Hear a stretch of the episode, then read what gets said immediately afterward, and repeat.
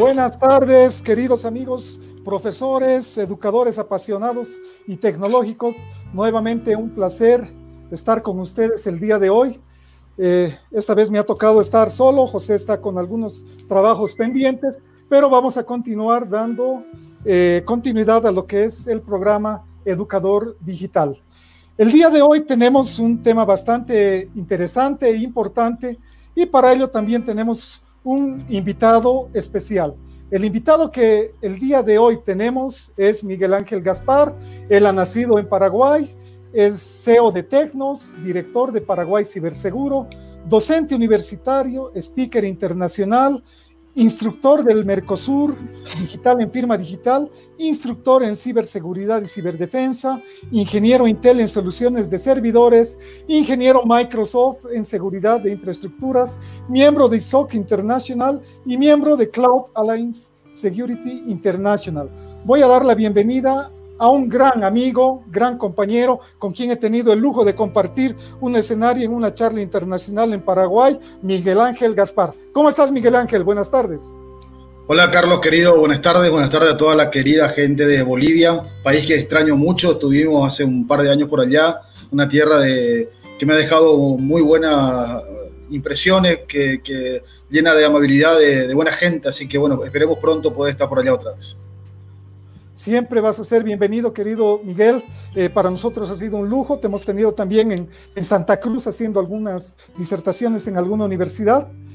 El tema que hoy queremos tratar va a lo siguiente. Un acosador necesita menos de 20 minutos en la web para conseguir una cita con un niño. ¿Los estamos protegiendo? ¿Están seguros nuestros hijos en Internet? ¿Cuáles son estos riesgos de los estudiantes y de los profesores en este momento? ¿Qué filtros de control podemos utilizar? ¿Son seguras las redes sociales para los niños y jóvenes? Eh, ya en el anterior programa, estimados profesores, amigos, habíamos tocado ciertos puntos eh, sobre esto. Sin embargo, muchas veces por falta de conocimiento tecnológico, nosotros distorsionamos nuestra realidad y pensamos que sabemos todo lo que ellos hacen.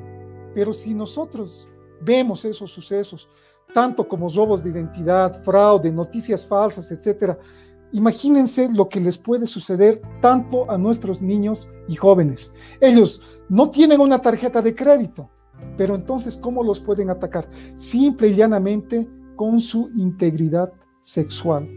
Yo sé que tenemos algún par de leyes en nuestro país que nos protegen, pero creen que teniendo algunas leyes, eso protege a nuestros niños? Es como dejar mi bicicleta en la calle. Sé que robar es un delito, pero no porque la ley esté, no me van a robar mi bicicleta, la van a hacer. Entonces queremos tratar de responder esas preguntas junto a nuestro querido amigo Miguel Ángel Gaspar, para quien le voy a ceder la palabra y le voy a permitir hacer su presentación. Vamos contigo, Miguel. Muchas gracias, amigo querido, y gracias a, toda la gente que está a esta hora de la tarde tratando de aprender. Voy a compartir mi presentación un momento, a ver si se ve bien. ¿La ven bien allí? Ahora, sí, ahora sí la tengo. Sí, perfecto. Muy bien. Esto va a ser dinámico, como siempre digo. Eh, esto es fruto más allá de la parte académica y el estudio de la experiencia y tratamos siempre de llegar al lenguaje que los padres entienden, que los educadores entienden. Y estamos viviendo una situación crítica en cuanto a, educación, en cuanto a la protección de datos. Eh, entonces, hay muchas cosas que yo voy a decir y voy a contar que van a ser muy fuertes, pero reales. Y la idea es que entre todos podamos diseñar estrategias que nos permitan proteger de forma más inteligente a nuestros hijos, a nuestros alumnos y a la comunidad educativa toda. El tema de la pandemia del COVID-19 nos está pegando muy fuerte. Eh, esta mañana hacía unas declaraciones a un medio radial aquí de Paraguay y hablábamos de que la ciberdelincuencia aumentó un 420% en Latinoamérica, 420%. Y los focos principales de ataque están centrados en los niños, las billeteras electrónicas y el phishing para tratar de quedarse con datos válidos de cuentas, de correos y todo ese tipo de situaciones. Entonces, imagínense Sí, como padres, como educadores, no tenemos que tomar cartas en el asunto y capacitarnos en esta situación. Entonces, bueno, este soy yo, ya el amigo Carlos me ha presentado, un placer para mí estar de vuelta con ustedes. Y esta es nuestra agenda. Como siempre digo, hago la agenda por una cuestión de formalismo,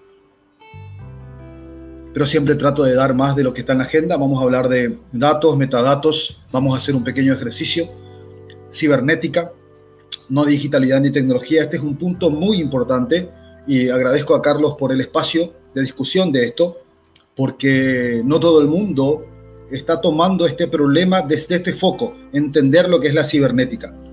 Cuando podamos entender la cibernética, cómo fue concebida y cuál es el fin último, vamos a empezar a preocuparnos cada vez que la palabra ciber aparece delante de algo. ¿no?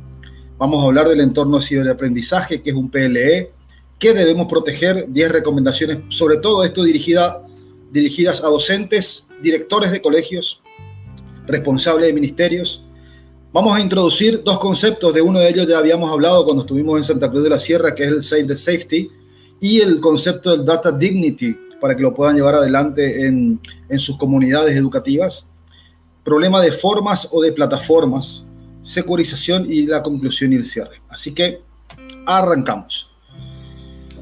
Me preguntaba, porque sé, sé del trabajo del amigo Carlos, cómo comenzamos esto, cuál es la mejor, la, mejor forma de comenzar. Y dije, bueno, vamos a comenzar con un baño de realidad. Y yo les voy a contar escenarios que vivimos aquí en Paraguay y que por lo que estuve leyendo en estos últimos dos o tres días, eh, no distan mucho de lo que pasa en Bolivia, ¿no? Estas son situaciones reales. Escenario 1. Las computadoras de los chicos se llenaron de virus. No podían entrar a Zoom y el profe les dijo que desinstalen el antivirus. Testimonio de la mamá 1. El profesor de gimnasia le escribió a mi nene el sábado de noche a pedirle un video en shortcito, pantaloncitos cortos y camisilla, la, la remerita sin mangas, para la tarea de clases. Papá número 2. El WhatsApp era del niño y el celular también. Mucho ojo con esto. El WhatsApp era del niño y el celular también. Estamos hablando de menores de edad consumiendo servicios. Eso quiero que se lo metan en la cabeza. Una mamá se sienta con su nene y le maltrata si no responde antes que los compañeritos. La, pandemia y el tema de la educación digital, porque no es virtual, es digital, la educación digital ha desnudado una serie de falencias en cuanto al trato en el núcleo familiar. Este es uno de los casos más frecuentes en la realidad. Entonces, como ven, no, se trata solamente de tecnología, sino que hay un alto contenido de factor humano que tenemos que empezar a cuidar y atender. Los compas, perdón, los compas le dijeron a la profe de matemática que para mejorar su imagen debía apretar control A y como prendía y apagaba el micrófono en Zoom, suspendió la clase. Esto es una realidad que también vi en muchos medios de prensa en Bolivia. Los propios alumnos sabotean las clases. Aquí, en, los casos que nos ha tocado investigar, unos 12 o 13 casos, en el último mes.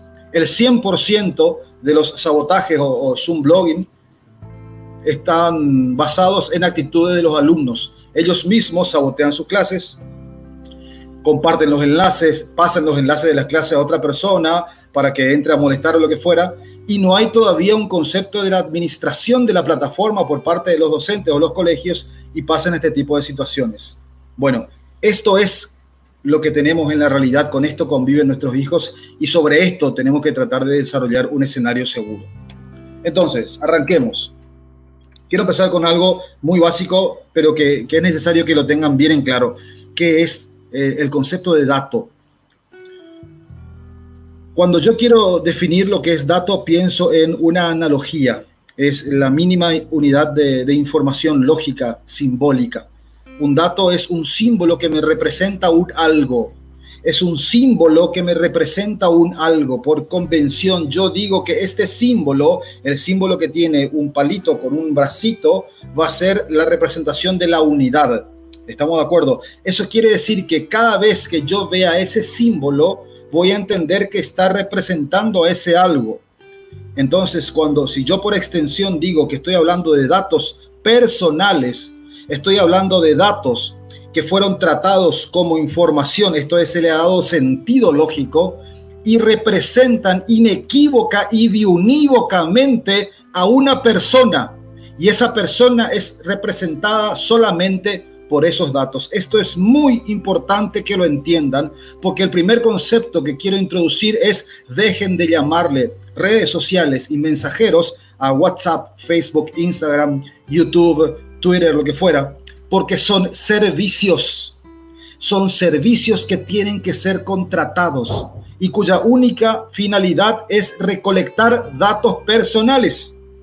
¿Qué son los datos personales? Son representaciones de forma simbólica de cosas que tienen que ver íntimamente con nosotros o nos hacen identificables. Primer concepto que quiero que se metan en la cabeza. Sigamos.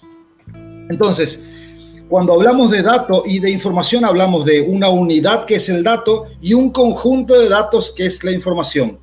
Por ello, la información es un conjunto de datos, pero no cualquier conjunto de datos es información. Depende del extremo de la comunicación. Si yo a ustedes les dijera en este momento Moreno 64, para ustedes no significa nada, eh, son datos sueltos. Pero si yo quiero enviar una, una carta tradicional a lo que fue mi casa paterna en Argentina, escribo eso en el sobre y ese sobre llega a la casa de mis padres. ¿Me comprenden? Entonces, la información es un conjunto de datos, pero no cualquier conjunto de datos es información. La información personal, por ende, la que están manejando nuestros hijos, nuestros alumnos en sus dispositivos, es información sensible que tiene que ver con datos que pueden hacerlos identificables. ¿Estamos de acuerdo hasta ahí? Perfecto. Ahora bien, ¿esto es todo? No, hay algo todavía más peligroso que los datos y son los metadatos. Y lo voy a explicar de esta manera. El metadato es el dato que está debajo del dato. Es el dato que no se ve. Y para que todos entiendan, cuando ustedes o sus hijos o sus alumnos están subiendo una foto o un video a Internet, primer mandamiento de la seguridad informática, si lo querés seguro, no lo subas a Internet. Cuando están subiendo esa foto, esa foto no es solamente lo que ven, sino que en el contexto de la fotografía tenemos geolocalización, tamaño, con qué dispositivo fue sacada la foto, en qué fecha, y una serie de datos dentro de los datos que mediante pericias forenses o probática forense nos permiten incluso hacer identificable el lugar desde donde hemos tomado esa fotografía. Y voy a poner un ejemplo que cae perfecto a esta hora de la tarde. Esta es una fotografía eh, de una reunión familiar y les voy a dejar la primera herramienta que es fotoforensics.com. Un momentito, voy a dejar de, compartir esto. Ah, no, tengo el coso ahí. Pueden, ustedes mismos ver esta, esta herramienta y probar con alguno de sus datos. Fotoforensics.com es una herramienta gratuita que cuando ustedes suben una fotografía y le dan a donde dice metadata, le saca los metadatos completos de cualquier fotografía. En este caso, incluso en qué lugar fue tomada la fotografía.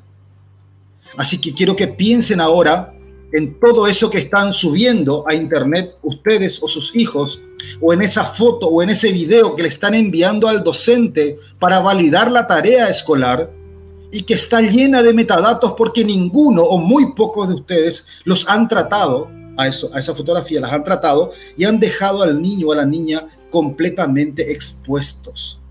Esto es muy importante porque no sé cómo estará el tema en, Bolivia, ahí me podés asistir, Carlos, pero aquí en Paraguay tenemos serios problemas con el hecho de que los docentes piden fotos y videos de, lo, de, los chicos haciendo la tarea escolar y pasa en música, pasa en danza, pasa, pasa en gimnasia, y hay muchos padres que todavía envían esos videos y no van a una plataforma, sino que van al teléfono del docente que no saben en qué situación se encuentra, qué mecanismos de seguridad tiene. Y lo peor, no hay ningún marco contractual, un contrato entre el colegio, el docente y los padres que les asegure a estos últimos cómo van a tratar la foto de sus hijos o el video de sus hijos.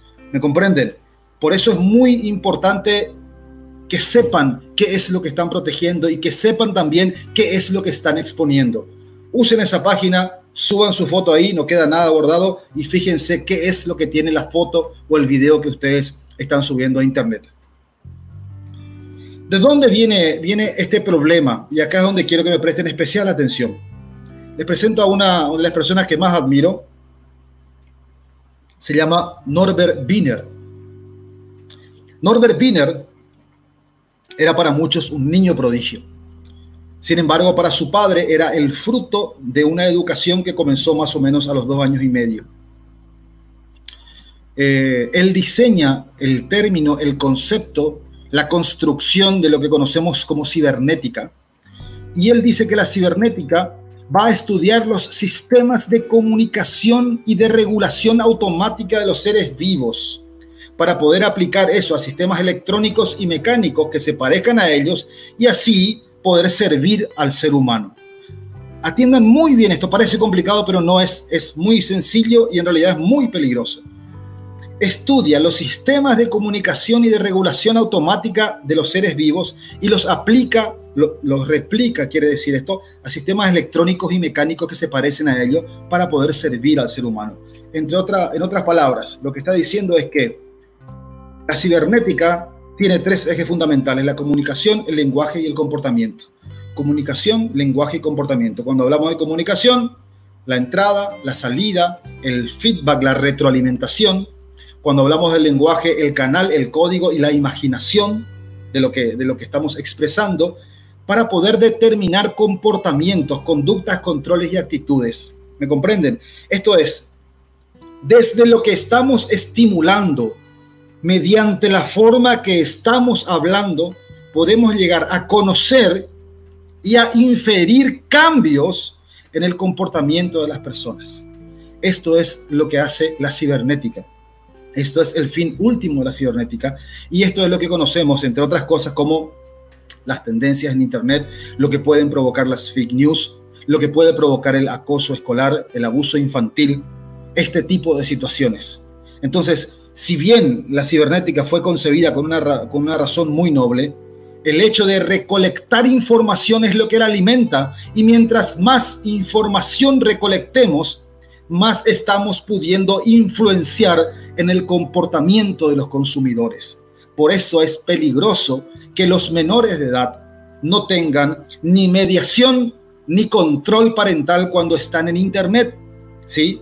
Y acá quiero hacer una salvedad porque a veces cuando estamos haciendo las disertaciones, salta un niño, una niña y me dice, sí, pero WhatsApp dice que a partir de los 16 años, TikTok dice que a partir de los 13 años, pero si leen el mismo contrato que ellos leyeron para decir esto, van a ver que dice más abajo, o la edad legal en el país donde se esté contratando el servicio, porque así dicen los contratos. Y por lo que yo sé, corríjanme si estoy equivocado, en Paraguay, en Bolivia, en Argentina, en Chile, la mayoría de edad es a los 18 años. ¿Estamos de acuerdo? Entonces, legalmente, nuestros niños no tendrían por qué tener acceso a este tipo de construcción que es la cibernética sin la mediación parental correspondiente. La mediación es sentarte con tu niño o tu niña y decirle, esto es así, esto es peligroso, podés tener esto, pero tené cuidado, esto no podés hacer, eso es mediación. Y el control parental es poder tener mediante aplicaciones o software, la posibilidad de saber dónde están nuestros hijos, con quiénes están interactuando, de qué manera lo hacen. Y les aseguro, por varios cambios que ya hemos tenido en más de 10 años de trabajo, es impresionante cómo un papá o una, una mamá que se facultan en el hecho de poder manejar un router, manejar un switch, manejar un software de control parental, manejar una aplicación para saber quién se conectó o no se conectó a la casa, cambia desde la visión de sus hijos. Esa facultación le da el derecho de poder decirle con autoridad, esto no lo vas a hacer y si lo vas a hacer en contra de lo que te digo, te voy a cortar internet y lo cortan, ¿entienden?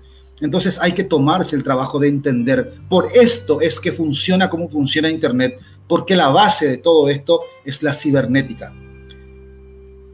Los últimos años de su vida, Norbert Wiener, el creador de todo esto, pasó disertando en contra de lo que había creado, porque él entendió que eso que había creado era a lo mejor una carga muy pesada todavía para la humanidad. Así que imagínense cómo estamos en esta era en donde la interconexión es el pan de cada día. Ahora bien,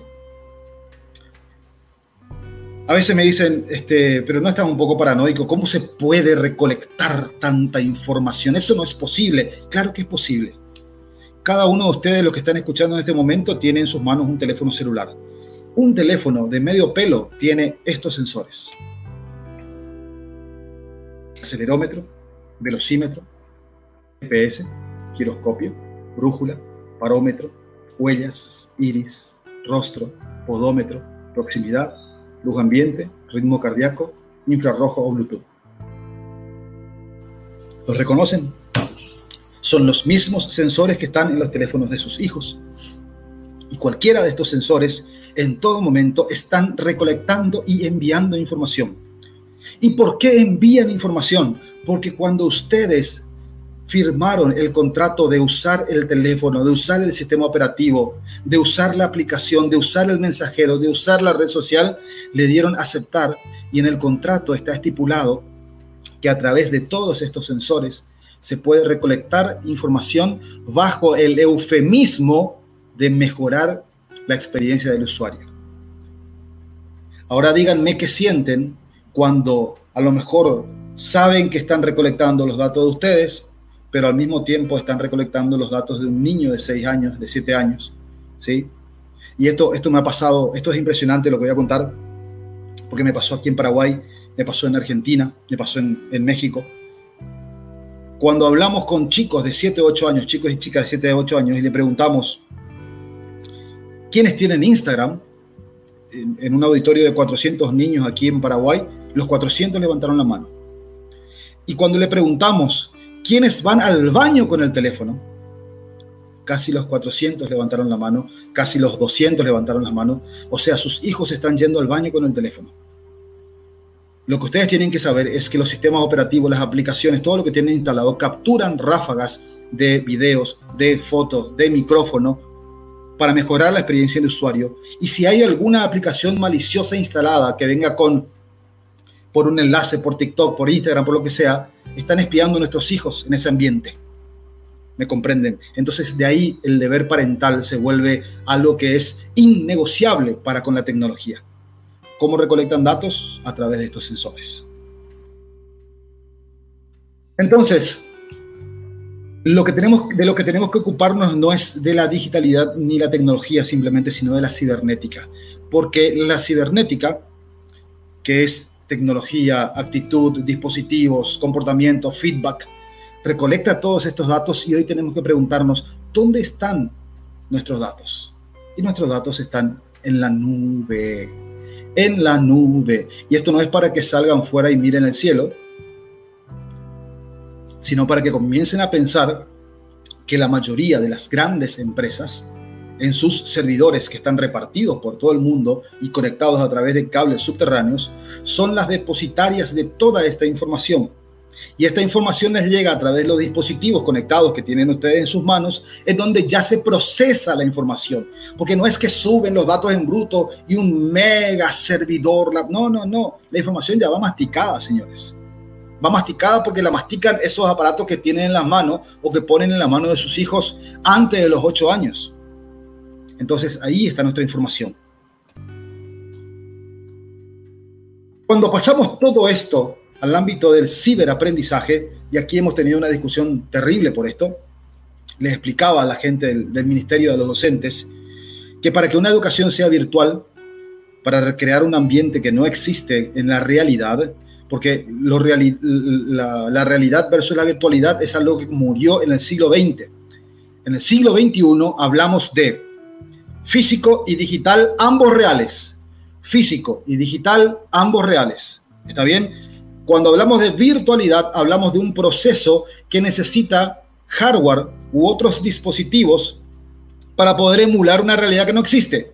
Entonces lo correcto es llamarle ciberaprendizaje o aprendizaje digital, Y un entorno de un entorno personal de aprendizaje es un conjunto de herramientas, recursos, actividades, comunidades, servicios, fuente de información que se utilizan para la gestión del aprendizaje personal. Entonces acá vemos que empezamos a entender que esto no es una cuestión de plataforma, sino de forma.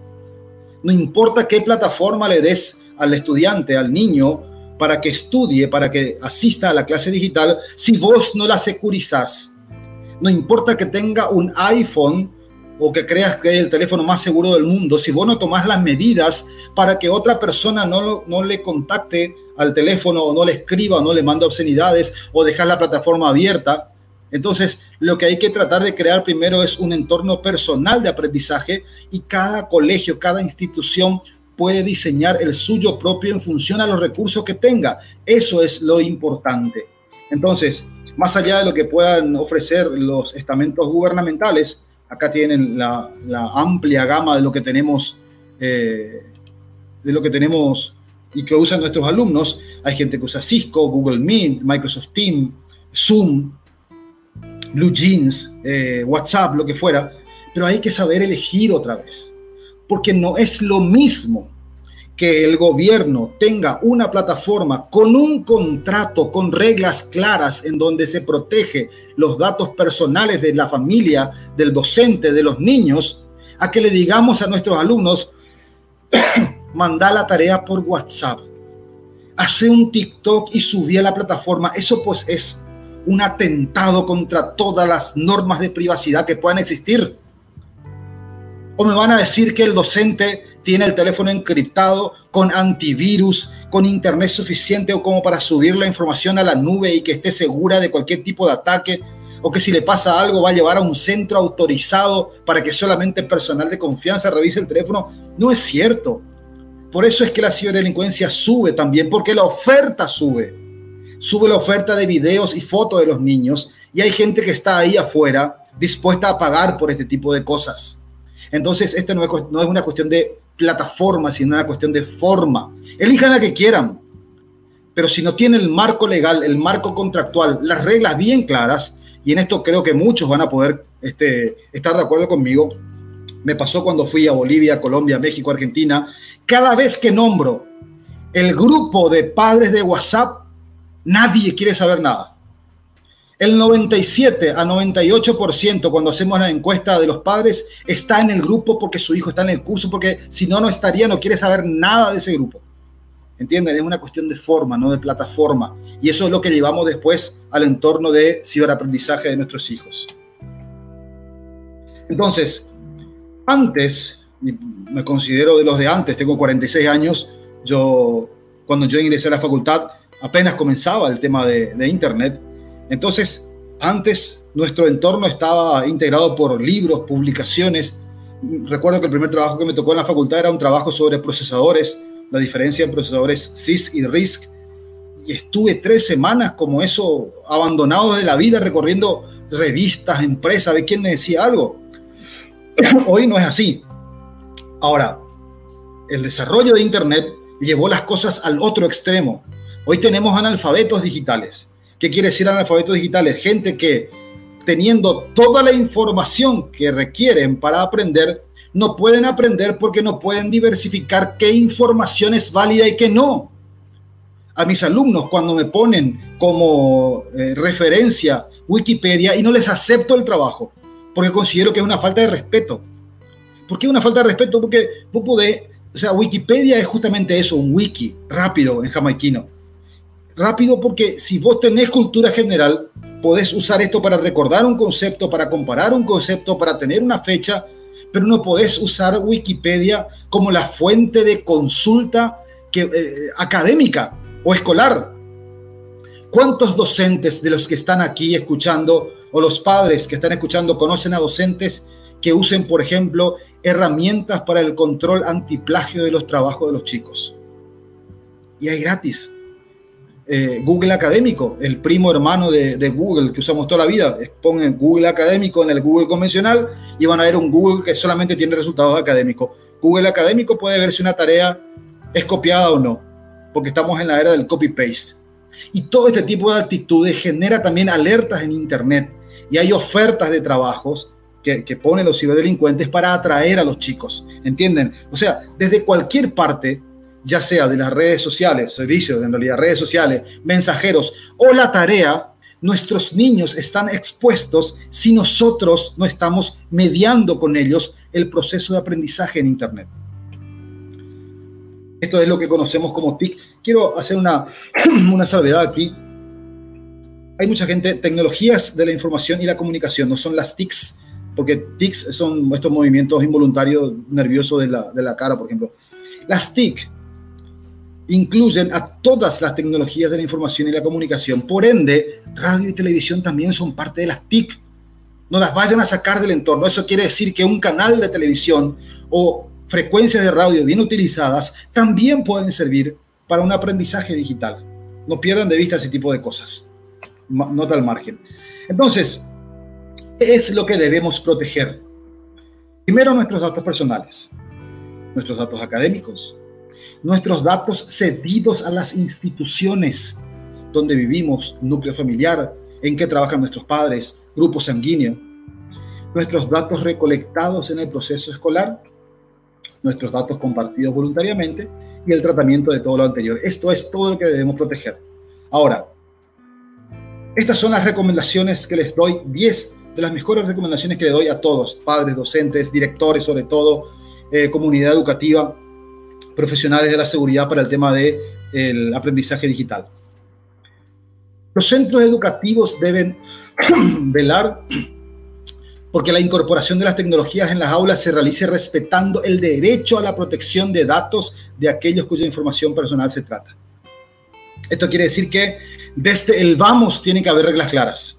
Pregúntense, ¿quiénes de los que están escuchando han firmado un contrato o un documento en donde la institución, el ministerio, la universidad, el colegio, la escuela, le dice cómo van a tratar sus datos personales en, esta, en esta pandemia, en este proceso de ciberaprendizaje? Los centros deben utilizar únicamente aquellas aplicaciones que ofrezcan información claramente definida sobre quién trata los datos, para qué y con qué finalidad. Eso es muy importante. Estas son preguntas claves que tienen que hacer siempre. ¿Quién trata los datos? ¿Para qué? ¿Con qué finalidad? ¿Dónde se almacenan? ¿Por cuánto tiempo se guardan? Eso, eso es para todo, no solamente para la parte educativa. La política de seguridad de los centros debe incluir a las aplicaciones utilizadas y los profesores deben solicitar autorización para su uso al centro.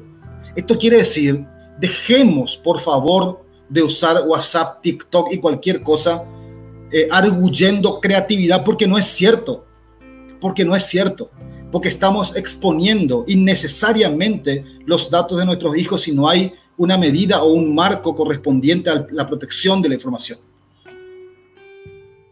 Los centros deben informar de manera sencilla y transparente a los padres o tutores sobre la utilización de la tecnología en las aulas, así como las aplicaciones que utilicen para tratar datos personales de los alumnos. Esto es muy importante y acá un error que, se comete muchas veces.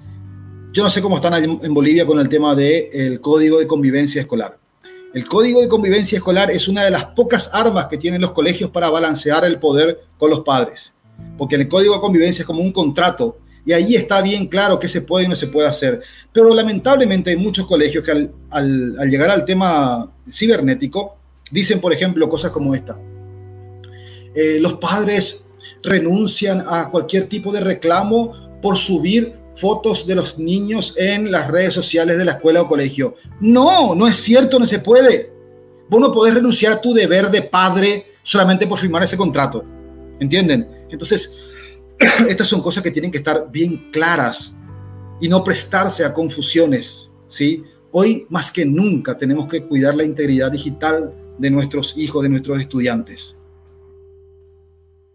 Las aplicaciones utilizadas deben permitir el control por parte de los tutores o profesores de los contenidos subidos por los menores. Esto es muy importante.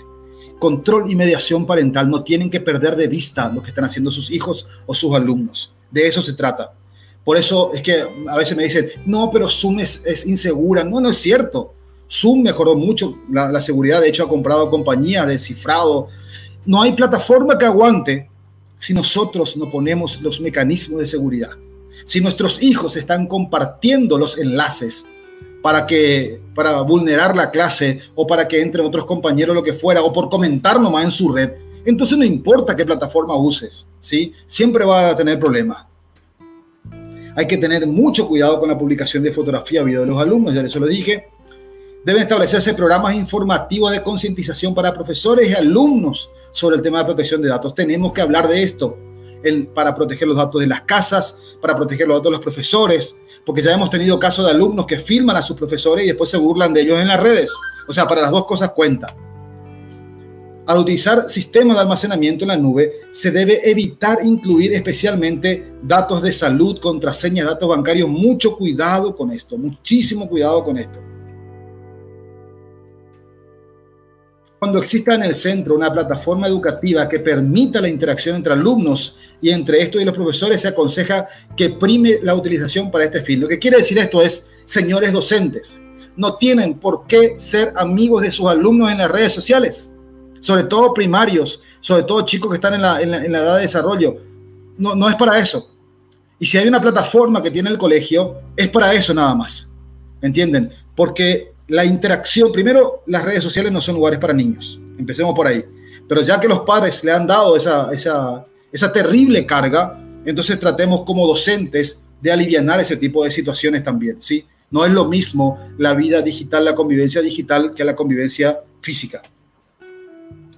Y por último, para los casos de los tratamientos especiales de datos que puedan suponer un mayor riesgo, como por ejemplo el reconocimiento facial, el centro, la escuela, el colegio tiene que tener autorización expresa. Hoy se puso muy de moda las cámaras con reconocimiento facial, son muy baratas. Pero eso no significa que las podemos instalar en cualquier parte, porque otra vez no sabemos quién va a manejar el DVR o el grabador de lo que esa cámara capture. Mucho cuidado con esto, las escuelas y colegios, con poner cámaras de reconocimiento facial sin que haya una persona responsable debidamente identificada. Entonces, los dos conceptos nuevos que les traigo para ir cerrando. Primero, el cyber safety. Esto lo hablábamos con Carlos hoy. El cyber, cyber safety, que en castellano se traduce también como ciberseguridad, pero no es lo mismo, hace hincapié en el hecho de concientización y entrenamiento, es la parte actitudinal. Tenemos que concientizarnos y entrenarnos. En el trabajo multisectorial entre las instituciones, el alumno y los padres el trabajo interdisciplinario junto al Estado y las instituciones de protección de datos de los chicos, mecanismos de contrato que favorezcan las medidas de seguridad, inclusión en la malla curricular de materias que tengan que ver con protección de datos. A los chicos hay que hablarles desde el jardín, desde el primer grado de lo que es seguridad de datos, de lo que es la red, de lo que es Internet, de lo que está bien que le hagan, de lo que no está bien que le hagan. Esto se tiene que hablar y hay que capacitar a los docentes en este tipo de cosas generar ambientes de contención psicológica. Esto es muy importante. Me voy a detener acá dos minutos. Todas las instituciones pediátricas del mundo que parecen como tales dicen que el tiempo máximo que un menor puede estar frente a las pantallas es de dos a tres horas por día. ¿Cuántas horas están nuestros hijos hoy? Tres horas para la clase digital. Tres horas para hacer la tarea que la clase digital te ha dejado. Y después tiene que jugar. Y como no puede salir, otra vez está frente a la pantalla. Entonces, estamos hablando de niños que están más de 10 a 12 horas al día frente a las pantallas. Nadie midió el enorme daño psicológico que eso puede causar o el problema de ciberadicción que podemos tener a raíz de esto. Y es una discusión que también tenemos aquí en, Paraguay. Trabajos extramuros socializando con la comunidad. Esto hay que, los institutos, las escuelas, universidades sobre todo, tienen que trabajar esto con la comunidad y junto con el cyber safety, el data dignity, la dignidad de datos, que es el hecho de preocuparnos por la ética en la recolección y recopilación y el uso de los datos. Y esto va para los centros, las escuelas, las universidades que tienen plataformas, así como para los docentes que de alguna u otra manera por obligación, a veces porque les obliga el, director o el ministerio a tener evidencia de la tarea, están recopilando información de sus alumnos y la usa para otro fin. Entonces el data dignity es el hecho de tratar a los, a los datos con la misma dignidad que la que debemos tratar a las personas, impidiendo el uso adecuado de datos que tengan que ver sobre todo con menores. Dignidad, recordemos que es la cualidad del que se hace valer como persona. Entonces, las preguntas que tienen que hacerse siempre en cualquier ámbito estamos hablando del escolar, pero en cualquier ámbito. Por ejemplo, vas a comprar un electrodoméstico, te piden foto de tu documento.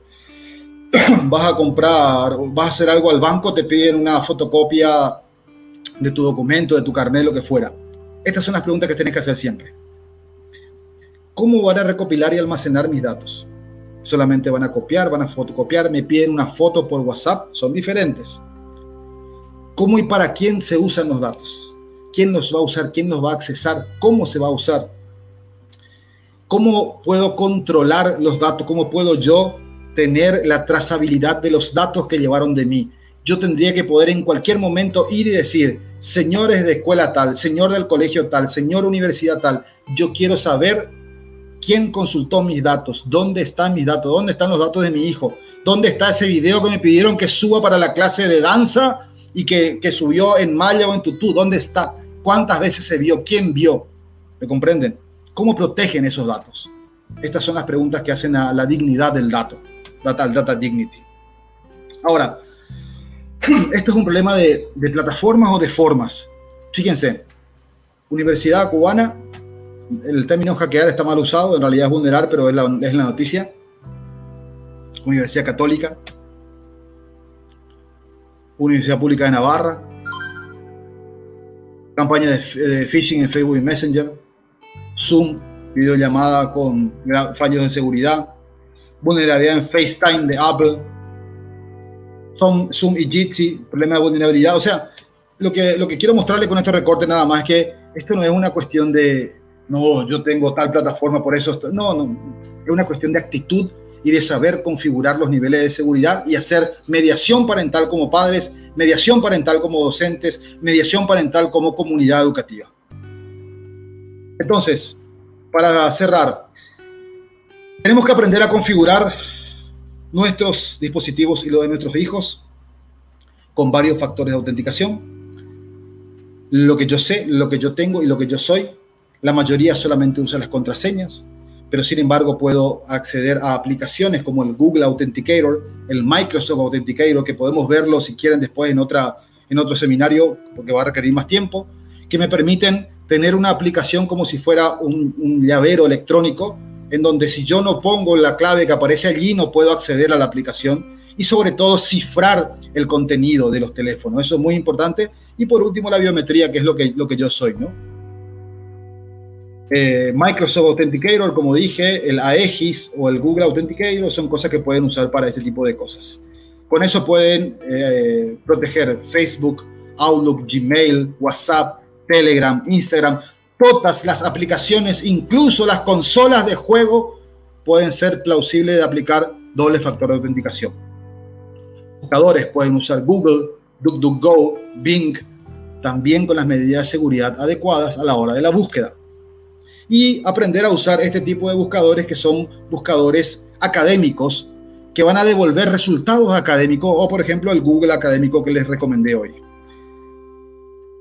Ingeniería social, para cerrar el último tema, la ingeniería social es un proceso no solamente digital, sino físico también, que se aprovecha de la vulnerabilidad, del miedo, del desconocimiento de la gente para enviar correos fraudulentos, para enviar o generar páginas web que parecen, por ejemplo, este es el caso de Banco Unión en Bolivia, que parecen la página real, pero no la es. La gente no toma los recaudos, no ve y se mete y cree que es la página y pone su contraseña. Bueno, nuestros niños, nuestros alumnos están expuestos a este tipo de cosas porque todos los días hay nuevos ataques de phishing y una vez que llegan, la, la denuncia que más recibo por día es hackearon el Facebook de mi hijo, hackearon el Instagram de mi hija y todo por este tipo de cosas, por correo fraudulento, por mensajes que llegan por WhatsApp y los chicos abren, no tienen quien les oriente, no, no le prestan atención y bueno, terminan engañados con esto.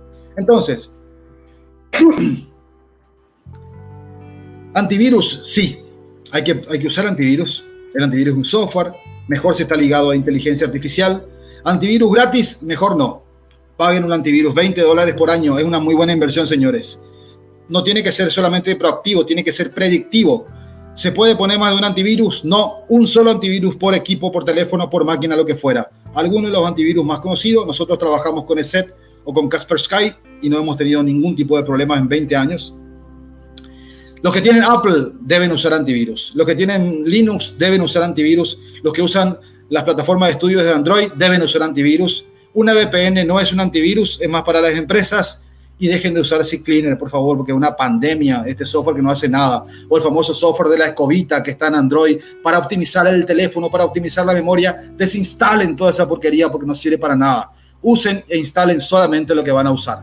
Entonces, la protección de datos en entorno de ciberaprendizaje es un tema de cuidado. En Paraguay, allá entiendo que también. Los más expuestos son los menores de edad en escuelas y colegios.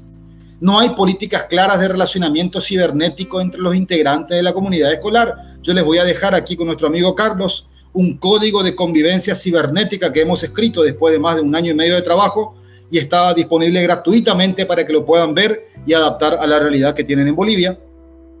Los códigos de convivencia escolar y los reglamentos académicos en la mayoría de los casos no contemplan el tratamiento de la información de los alumnos podés responder dónde están todos tus datos académicos. Si no podés, es que hay un pequeño problema en cuanto al tratamiento de los datos de tus hijos.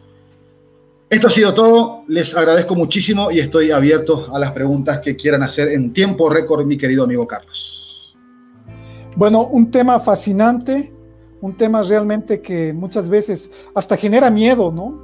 Ya la anterior eh, semana que hablábamos, los profesores eh, y padres de familia me escribían y decían, ya no quiero entrar ni a internet, ¿no? Porque justamente le generaba miedo. Yo les pregunto a nuestros padres, a nuestros profesores, ¿ustedes enviarían a, a sus hijos a un parque de diversiones solos? Que se acerque un adulto, que les empiece a hablar a sus hijos, que les invite dulces, golosinas o inclusive que los suba a su automóvil?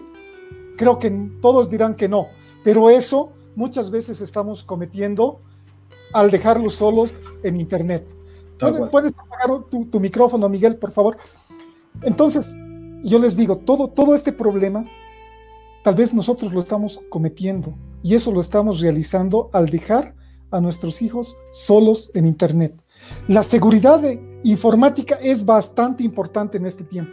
La implementación de filtros de control debe ser una emergencia para todos los padres de familia, profesores y padres de familia todos tenemos que trabajar en equipo.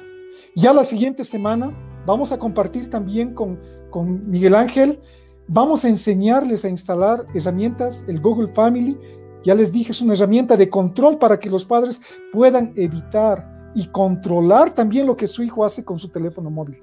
Imagínense, evitar que acceda a contenido inadecuado, pero con la libertad también de que el niño pueda tener su propio móvil o su tablet. Quieres que puedan disfrutar de sus videojuegos, lo que tenga instalado, pero que no puedan navegar por Internet. Quitarle el Internet a ciertas horas. Todo eso vamos a enseñarles a instalar en nuestro siguiente programa. Eh, ahora yo sé que ustedes entienden el por qué tenemos que hacer esto. Muchas gracias, estimado Miguel. Realmente es un lujo eh, escucharte, tenerte en el programa, eh, compartir ese escenario contigo.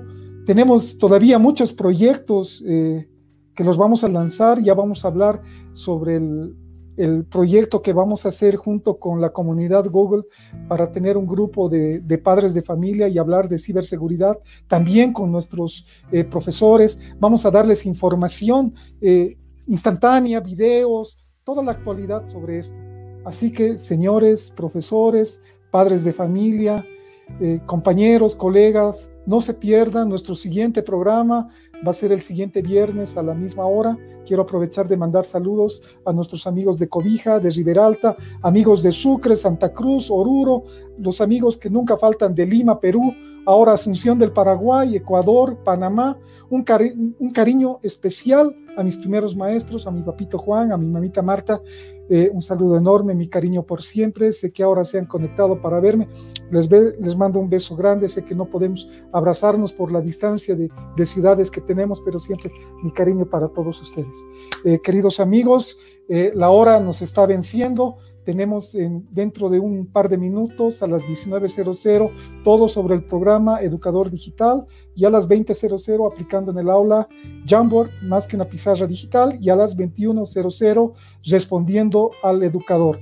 Querido amigo, hermano Miguel Ángel Gaspar, sé que no es una despedida, vamos a estar pronto Espero estar eh, la siguiente semana nuevamente contigo compartiendo y eh, realizando este proyecto que todavía tenemos en mente para apoyar a nuestros profesores, apoyar a nuestros padres de, de, familia y en especial empezar a trabajar todos juntos con este problema tan grande que se nos ha venido. Muchas gracias, Miguel. Tus últimas palabras de despedida, por favor. Amigo y hermano querido, eh, gracias a vos por el espacio, por gente tan linda. Estoy leyendo los comentarios y la verdad que me siento muy honrado por todas las palabras que estoy leyendo.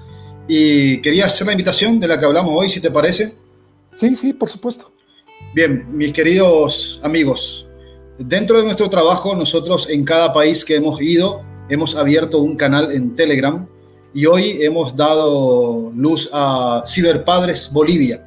¿Por qué Telegram? Porque es seguro, porque tiene un montón de herramientas y porque es para sacarlos de su confort también con WhatsApp. Así que les pido por favor los que tengan Telegram que busquen Ciberpadres Bolivia y se unan al canal. Va a haber información, cursos gratuitos, van a poder conectarse cuando tengan dudas, escribirnos. Y los que no, instalen Telegram, por favor, es como WhatsApp, es mucho mejor mensajero, mucho más seguro. Y búsquennos.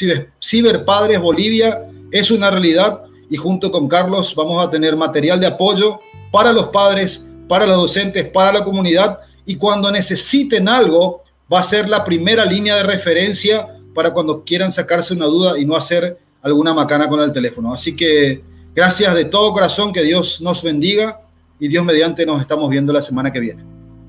Un abrazo, querido Miguel. Hasta luego, profesores. Nos vemos en 10 minutos. Su amigo Carlos Torres. Bye.